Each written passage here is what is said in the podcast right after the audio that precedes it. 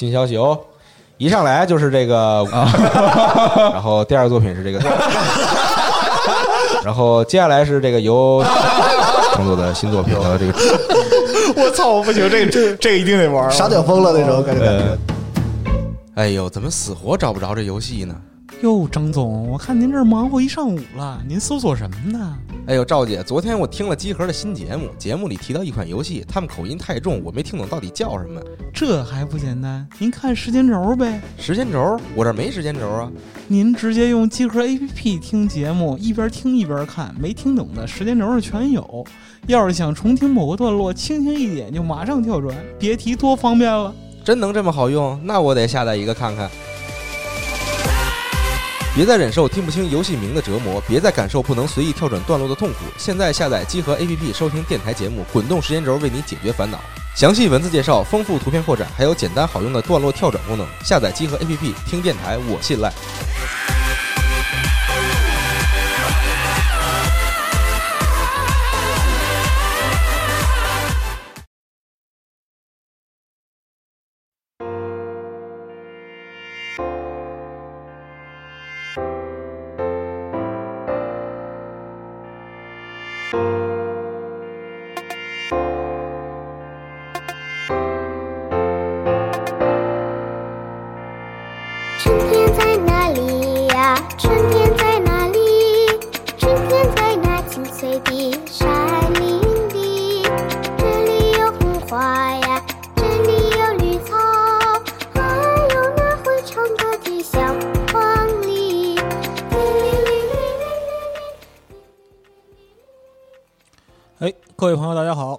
收听本期的白话，我是老白。那么你们现在听到的这个开头曲子是来自上海复兴计划（上海 Restoration Project） 的《春天在哪里》啊，来自于他们的一张儿歌专辑啊，小龙唱歌啊，《Little Dragon Sing》这一张专辑我特别喜欢，可能是我毕生最喜欢的一张儿歌专辑吧，因为在有了孩子之后就。在很多时候，不光是给孩子听，我自己也特别喜欢，对，所以在这儿推荐给大家。呃，那么之所以选这首歌，也是因为应现在这一个景，因为呃，录这期节目的时候是二月二十九号啊，四年一闰，二月的最后一天，那么明天就进入三月了啊，春天又要来了，啊，春暖花开，而且这个春天对于我们来说。有着别样的意义，因为经过了整个二月的、封闭，或者说是凄风苦雨吧。嗯，虽然说嗯、可能带一点乐观的性质，但是我觉得对于我们来讲，可能最艰难的时候已经过去了。就是对于疫情来说，最艰难的时候已经过去了。很多朋友其实现在也在逐渐的开始复工复学啊。但是呢，在这种时候，其实还是不能放松警惕，因为它本身的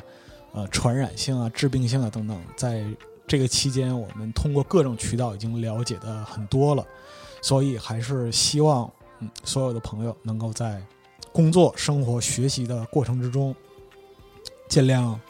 保护自己，那么注重环境卫生，注意健康啊，不要在战争。接近尾声的时候啊，成为被子弹击中的士兵，那可太惨了。对于大部分人来讲的话，我们现在正在处于一个心理上的重建期和过渡期啊。那么，可能在前几期白话啊录制的时候，就我们可能相对来讲心情还是比较紧张的。那么目前来说的话，我们可能会有更多的呃心理上的空间去。面对疫情以及相关的这样一些内容，当然了，呃，也不是所有人都这么想。比如说，瘟疫公司不就下架了吗？嗯，但是啊，这其实也是没有办法的事儿。在这一个阶段，嗯，因为大家都待在家里没有事儿，整个二月其实，在集合上文章的优秀文章或者说是优秀内容的呈现是远远超过往年的，对吧？从我个人来看的话，就很多投稿，或者说是文章内容，其实都特别优秀啊。而且在这里边也有不少就是很应景的内容。包括说像这次嗯、呃新冠肺炎的疫情，那么在人类的历史上，其实关于传染病或者说是瘟疫的题材啊，已知作为题材进行创作的，其实非常多。那么里边既包括就是传统的文本啊、绘画啊，或者是其他的这样一些艺术形式，也包括游戏。那么像我们最，那么像我们游戏玩家啊，最为直观的体验，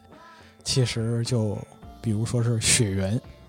那么集合其实很早就有这个血缘相关的节目，以及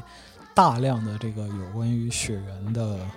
呃内容挖掘啊、这个阶段其实也是层出不穷吧。虽然就是老贼宫崎英高的游戏啊，每个都能被翻来覆去的挖，不过血缘本身因为它非常独特的呃题材，以及它所塑造的这个环境氛围，其实是始终很受到大家青睐的。包括是最近因为在家里待着啊，远程办公，说到这个远程办公的笑话，就哈利在那个微博上发一条说：“操，远程办公都他妈在 PSN 上办公啊、我一看，确实如此，干什么都有。包括我也是很不要脸的，在这个远程办公的时间，哎，玩玩血缘啊什么的，就感受一下这种气氛吧。嗯，话说回来，关于血缘这个题材的专题啊，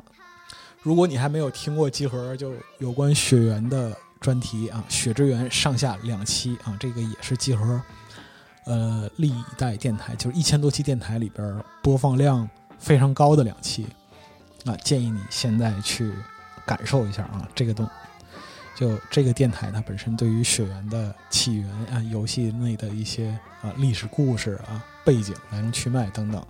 解析的非常深入啊，在目前的中文互联网上，应该来说是比较有代表性的一份资料了。另外呢，在目前这个阶段之前，很多有关疫情的创作也在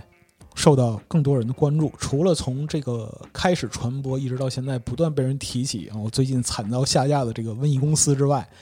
还有其他的一些内容啊，也被人们翻来覆去的讲。比如说是像在我们站上就有人投稿啊，投了一篇文章，叫做说看两部关于传染病的漫画，比较一下虚构与现实啊。这里边他推荐了两部日漫，一部是《致命病毒》，另一部是《感染列岛》啊。它比较大的看点呢，就是漫画里边设想的情节啊与现实中的对应。这两部漫画都挺有意思，因为呢，关于传染病的题材的漫画，它都属于一个呃灾难性的题材。我们知道，在日漫里边，关于灾难题材的描述其实不少啊。但是呢，如果说你涉及到灾难，其实它的核心点是如何表现灾难之中的人性。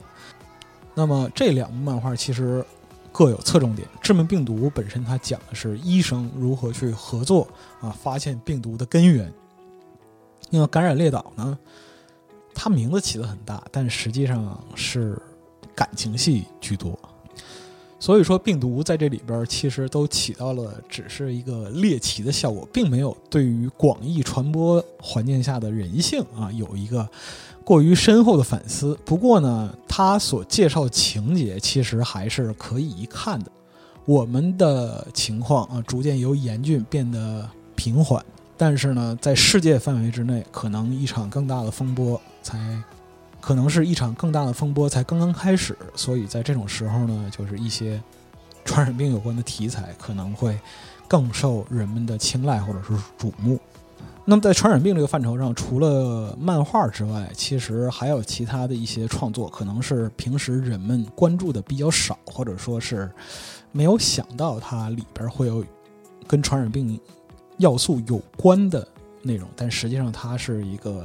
呃，类似题材创作的宝藏，这是什么呢？嗯，就是 SCP 啊。SCP 基金会这个题材，我们曾经多次在电台里边提到过这个相关的内容啊。但是能够把几千个短篇的呃叙述的故事，其实每一个文档它都是一个怪奇故事嘛。能够把这个几千个故事看下来，对于每个人来讲，其实都是一个比较浩大的工程。而 SCP 本身又有它的一个特殊性，就是它本身的去中心化非常严重。它是可以说是一个一群人聚集在一起的一个写作计划，或者说是一种群体性的写作实验。那么在这个角度上来讲的话，你要从里边发现对自己胃口的东西，那其实是有点浩如烟海。所以说，我们之前也邀请了 SCP 中文站这边来给我们，呃，在集合开了一个 SCP 的专栏，来推荐他们眼中啊值得一看或者说是有价值的 SCP 项目。但是对于大部分可能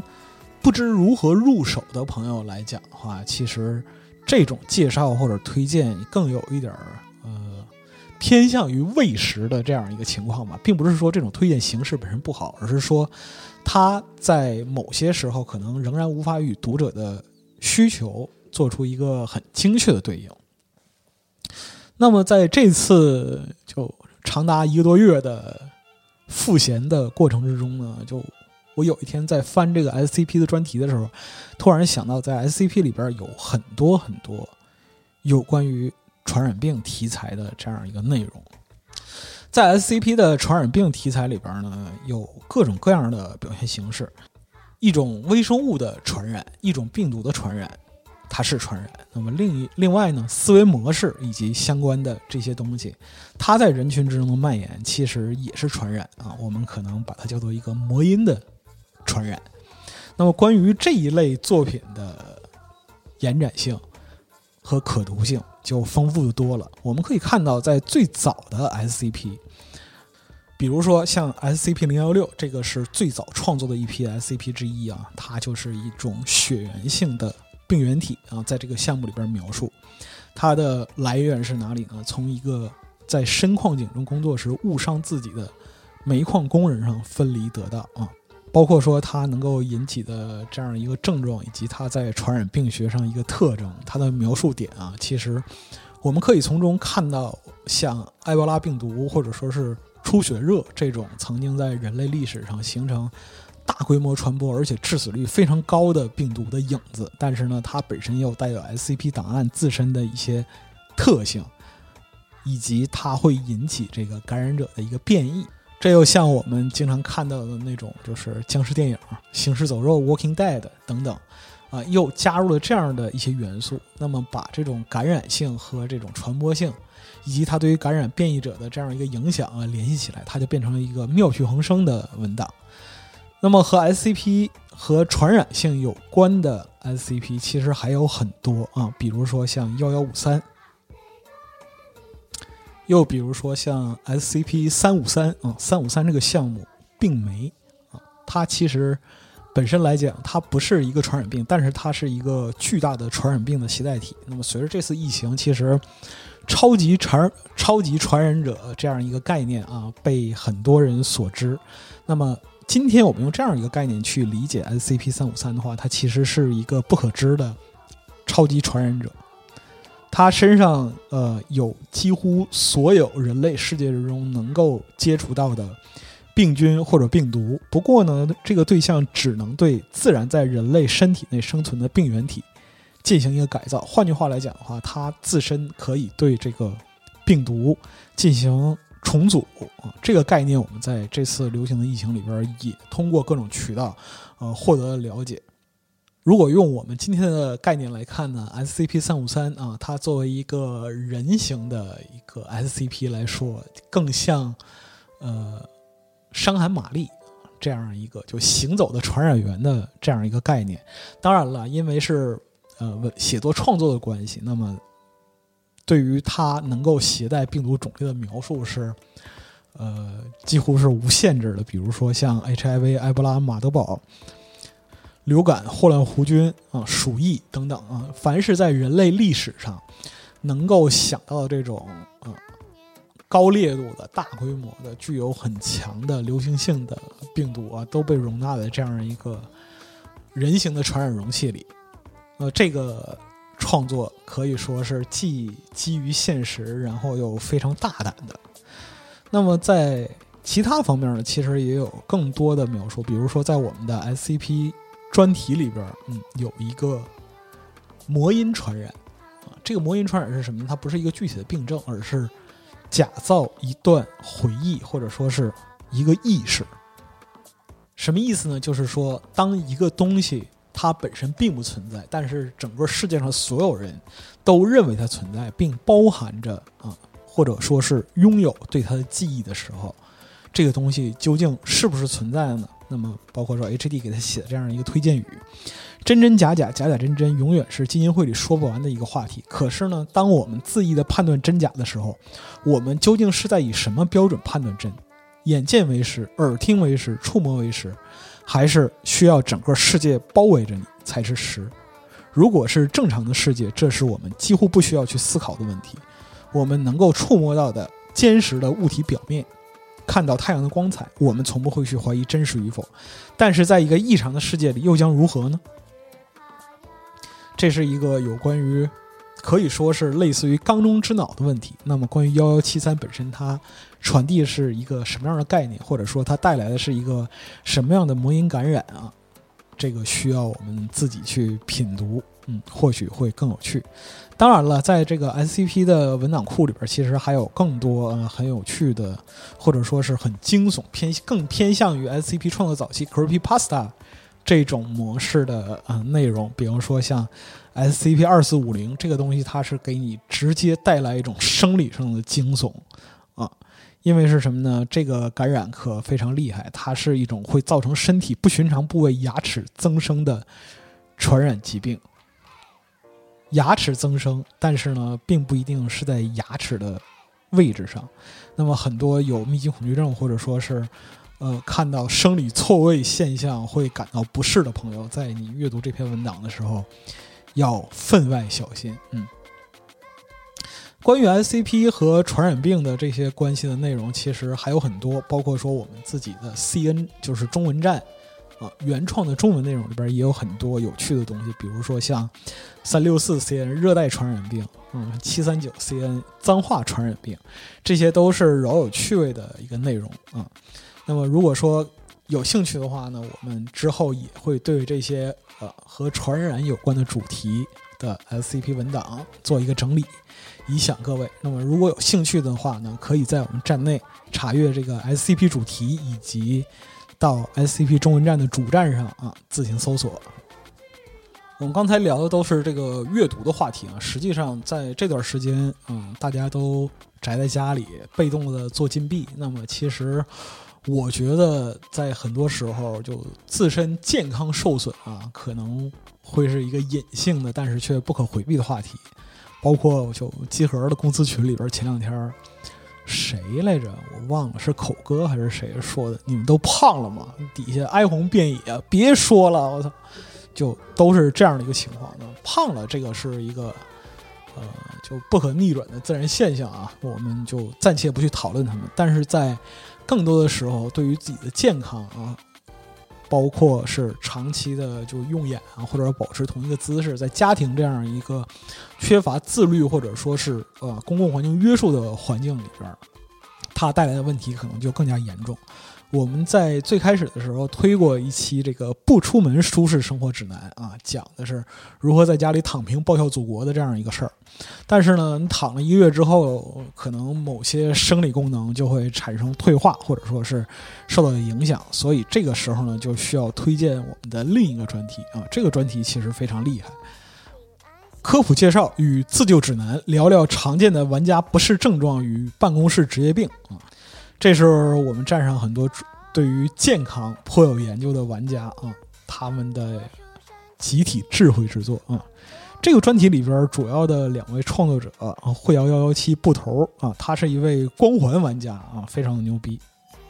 但是在另一方面来说，他又是一个在运动损伤这一块很有心得的人。他的几篇文章聊聊玩家们的常见运动损伤，包括这个肩颈部肌筋膜疼痛。啊，非特异性腰痛、急性踝关节扭伤啊，等等，这个都是我们在日常生活之中常见的内容啊。包括说是现在来讲，呃，居家生活，很多人可能得了小病，但是呢又不方便去医院，或者说是按目前的形式来讲的话，去医院干嘛呢？这不是给自己找罪受吗？哎，那么当自己的身体有急的时候啊，这种时候就可以应用。常见运动损伤的应对方法来解决对应的问题。那么这个专题里的另还有一位作者周玉崔啊，他这个选择的内容就更有意思了。他本身是一位专业的康复医疗师，在平时就是从事这样一个工作啊。他的工作里边经常会面对很多办公室的办公室的人员，就是久坐人员啊。比如说，他曾经写过的一些文章，玩家们需要面对的隐藏终极 BOSS，如何应对拇指腱鞘炎啊？就是你拿手柄摁摁键摁多了，你怎么办？体感游戏玩家的终极噩耗，如何应对网球肘？如何应对网球肘？对于 V 那个时代啊，有印象的玩家们可能会知道，就是 V Sport 刚推出的时候，有很多玩家因为玩这个过于投入，而且玩时间太长啊，都产生了这个运动损伤，就是网球肘。简单来讲的话，就是肘子疼痛。那这种情况你应该怎么办？那之后呢，就是崔老师还写了很多，就是嗯，可以说是因为你自己不太重视，所以说作出来的这样一些东西，比如说是梗着脖子工作和玩游戏会带来哪些伤害，你需要这篇颈部保养指南；端着膀子工作和玩游戏会带来哪些伤害，你需要这篇肩部保养指南。包括最近因为疫情的关系，崔老师也没有出去营业啊，他在家里大玩特玩健身环，就产生了一系列的问题。有鉴于此，他感同身受啊。作为一个专业人士啊，他会对这些毛病做了一个整体详尽而又系统的一个自救方针。包括说是你现在跟家待着，嗯，每天实在没有什么事儿，手机就长在手上了，那么长时间的拿着手机啊，盯着它看。除了对于眼睛的损伤之外，还有一个问题就是手机脖啊。这个标题人家是正经写的，但是呢，架不住我站部分用户啊，他非得把这个手机脖和直升机巴士联系起来啊。这个其心何其毒也！你们这帮人真是难伺候。嗯，话说回来啊，虽然是这么讲，但是呃，长期积累下来，对于长期积累下的损伤啊，对于身体的伤害，对于健康的伤害。其实是不容小视的。嗯，虽然说是在现在疫情来势汹汹，但是每个人的健康仍然是一个需要持续关注、从各方面全方位进行关注的事情。所以说呢，无论是对于还宅在家里的人，还是已经复工复学的朋友们来说，呃，这个专题以及里面的文章都值得一读。那么，如果说在之后疫情得到了缓解，我们还希望能够把崔老师请到这个机会来，做一期电台啊，或者说是跟崔老师合作拍拍视频什么的，啊，给大家实际演示一下啊，这些运动损伤是如何产生的，以及你如何去防治它。我觉得这是利国利民的一个好事儿，差不多相当于发展体育运动、增强人民体质这样的这样的一个位置吧。那么我们前面说过了，对于中国来说，啊，疫情经过了一个多月的发展，从最开始的这个全民如临大敌，到后来的有序防治，啊，再到现在，那么整个疫情的发展已经进入了平缓期。这对于我们来说是一个过渡的阶段，但是对于国外来讲，啊，在没有经历过疫情考验的国家和地区，他们面对的问题可能会逐渐的暴露出来。包括说，就在今天啊，GDC 啊，全球游戏开发者大会，呃，GDC 在经过不断的有重磅的参与企业退出的这样一个打击之后，终于没有办法啊，宣宣布这个开发者大会正式延期，这也是不得已，这也是不得已而为之。所以说，这个疫情本身，它对于呃，整个世界的影响其实是方方面面的。我们不能说是只看到各国的应对状态不一样，就做一个表面上的判断。其实它对于各个产业的影响都是非常深远的。除了这个 GDC 延期之外呢，其实在游戏产业方面，疫情对于硬件、软件还有赛事，就是这种人群聚集的这样一个赛事的影响都是非常直观的。那么在硬件方面，我们知道。比如说，举个例子，像任天堂，任天堂的健身环，妈前一段时间，我在过年之前，我想买一个啊，那时候我还跟那个那个自由人，好像问我说有现货吗？说有现货，多少钱？九百。我说有点贵。然后那边说，要不你节后再看看。现在就是节前送礼的特别多，但是呢，没有想到疫情一个炸弹把这个健身环一直就推到差不多将近两千块钱啊，实在是他妈理财产品。而它背后的核心问题是在于什么呢？健身环本身的产能严重的不足，这就导这是疫情对于游戏产业就硬件生产的这样一个最直接的反应。那么包括在软件方面也会有对应的问题，比如说大量的移植作品，因为就这个就是移植本身是一个劳动密集型产业嘛，因为移植本身它实际上对于工时和工作量的要求是非常高的，以及啊、大批的团队协同开发，所以说。在疫情对于聚集人群的呃硬性的影响之下，很多游戏的移植也会受到直观的影响。比如最典型的就是这个《天外世界》，呃，它的外包合作方是维塔士。那么，《天外世界》的发行商 Private Division 啊，已经正式宣布，就是这个延期就是因为疫情的关系，受到新冠疫情的影响，我们决定推迟《天外世界》NS 版的上线时间，以便给维塔士的团队更充足的开发时间。他们的团队没有问题，只是在他们的办公室，在最近这一段时间正处于关闭的状态。那么，在这样一个信息背后，其实是掩盖着很多的内容，因为在目前国内游戏外包的相关环节或者是项目，其实是受到了很大的影响。比如说像呃本地化，比如说像美术，而这些在目前的停工啊、在家远程办公等客观环境下，其实是缺乏一个协协同作战的可能的。所以说，呃，我们可能还没有暂时见到相关的公告，但是在接下来的几个月内，这种影响可能就会逐渐出现。那么在疫情之下呢，其实还有很多既定的公众娱乐媒体，比如说是线下的聚会啊、赛事，都有这个主动的延期和取消，包括说像这个《守望先锋》OWL 啊这个联赛啊，它也被延期了，包括这个英雄联盟的赛事啊也是延期。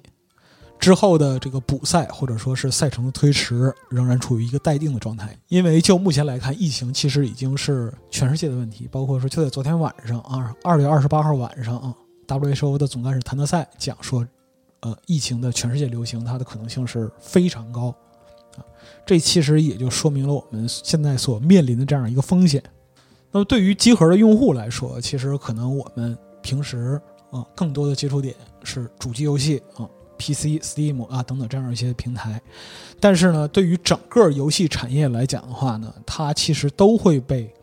放到一个综合性的全球化的环境里边进行一个评估。那么，在国际厂商产品进入中国，以及很多国内企业在试图开拓海外市场的这样一个全球化的过程之中，因为大家彼此的联系非常紧密，那么其实没有任何一个单一的环节是完全隔绝于世界的。就像上面我们列举的硬件、软件以及这个活动，包括说推广等等各方面的内容，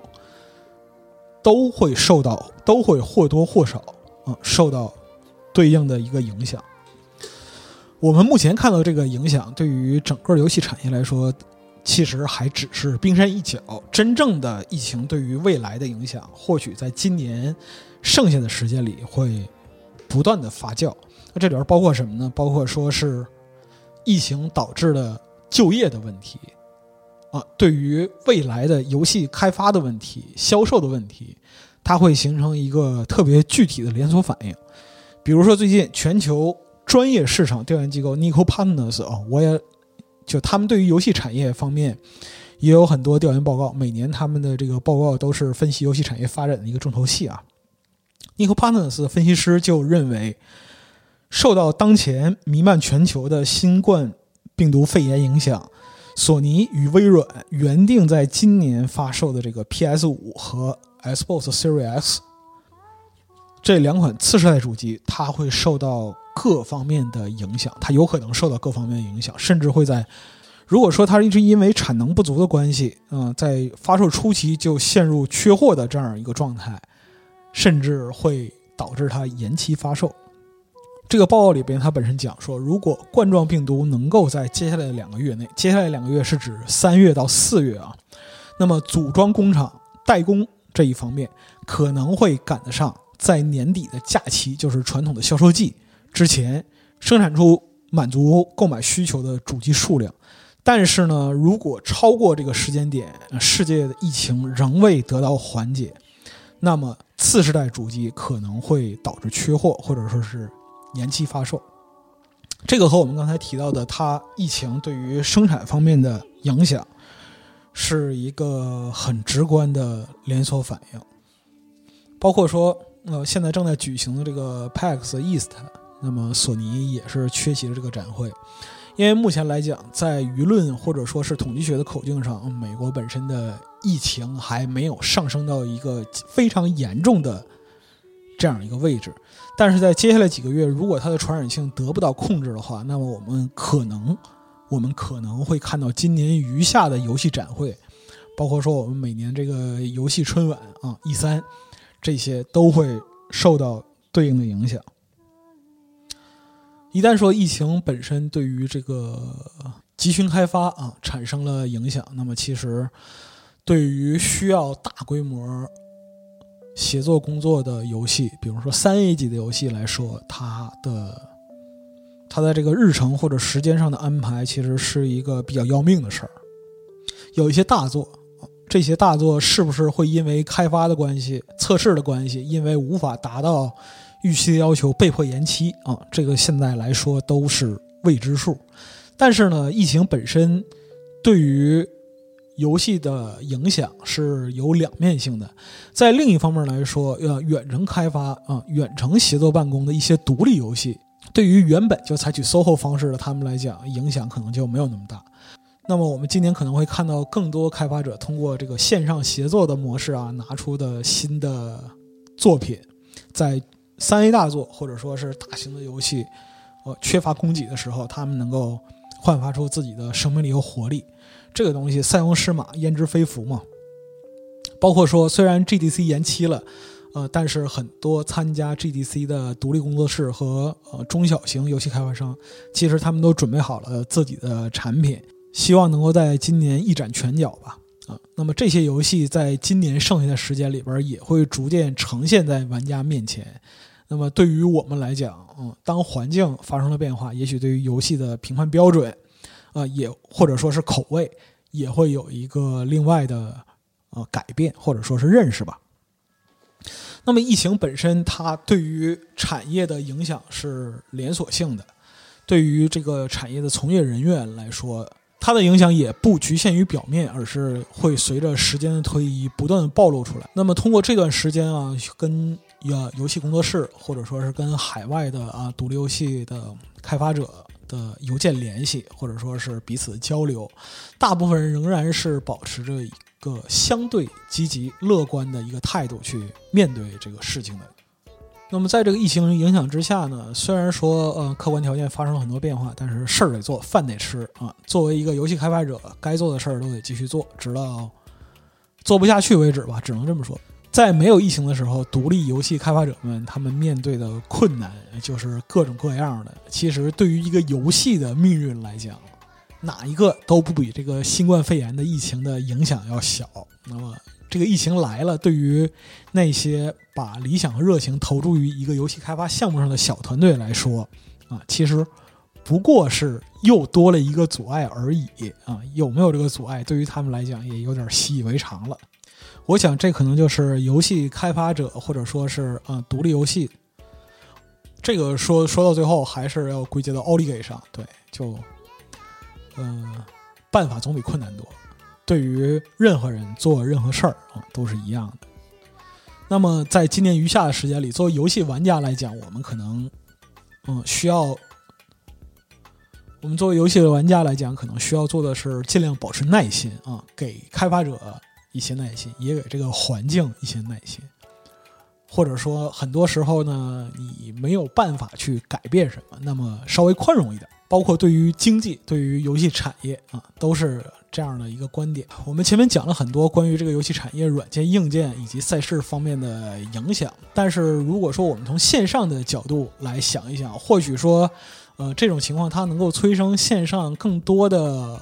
它会催生很多新的娱乐增长点、消费增长点，包括人们对于信息传播的认识，对于在非常时期啊、获得资讯的渠道的这样一个认知。其实这些观念在这段时间里边都得到了相当大的一个改变，或者说是冲击。那么在这个疫情过去之后，我们可能会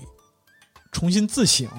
啊，对于这些事情有一个新的认知，尤其在未来啊下一个世代里边，因为在疫情爆发之前，我们很多的关注点其实是在这个五 G 以及云游戏上。那么这些东西，它在未来究竟能不能带给我们一个更好的游戏空间，其实是也是我们每个人都希望能够得到的答案。包括这次在呃疫情前线，五 G 的应用实际上已经证明，它在这个远距离、大规模、大数据量的传输下啊表现的功效，或者说是带给人们的正向反馈，其实是远远超出预料的。那么在疫情平息之后，它是否会被应用到我们生活的啊各个方面？这一块来说，对于我们普通玩家是一个值得观望并且等待的事情。那么，在这期白话即将结束之前呢，还是希望朋友们在复工复学的这样一个过程之中啊，慢慢的回到原有的生活秩序了。但是呢，仍然不要忽视健康啊，多多关心家人。虽然说这一个月在家里挨的骂也够多了，非常真实。但是呢，这种时光对于我们来讲，嗯，它其实是历史进程、客观历史进程里边的一部分。所以呢，坦然对之。总之，对于自己、对于家人、对于身边人都好一点。如果大家对于本期的文章推荐以及话题有更多的想法，或者说是有更多想说的内容，欢迎在评论区留下你的观点，我们多多交流。如果你对于游戏产业啊有更多的看法，也可以把你的想法系统的写下来啊，我或许会有就是观点相近或者相左的人发生一些思维上的碰撞。在这段时间来讲的话，我们就在任何时候吧，无论是接受资讯的方式，或者说是过滤信息的渠道方法，呃，变成什么样啊？每一个人其实都应该拥有自己独立收集、思考和沉淀内容的一个能力。那么对于我们来讲，我们也是希望能够带给更多的玩家，或者说是更多的朋友们，我们也是希望能够带给更多玩家。经过过滤的有足够价值的这样一个内容，省掉大家更多的一个过滤或者是分析的成本，能够把时间用在更多有价值的事情上。好，这期白话就到这儿，感谢各位的收听，我是老白，我们下次再见。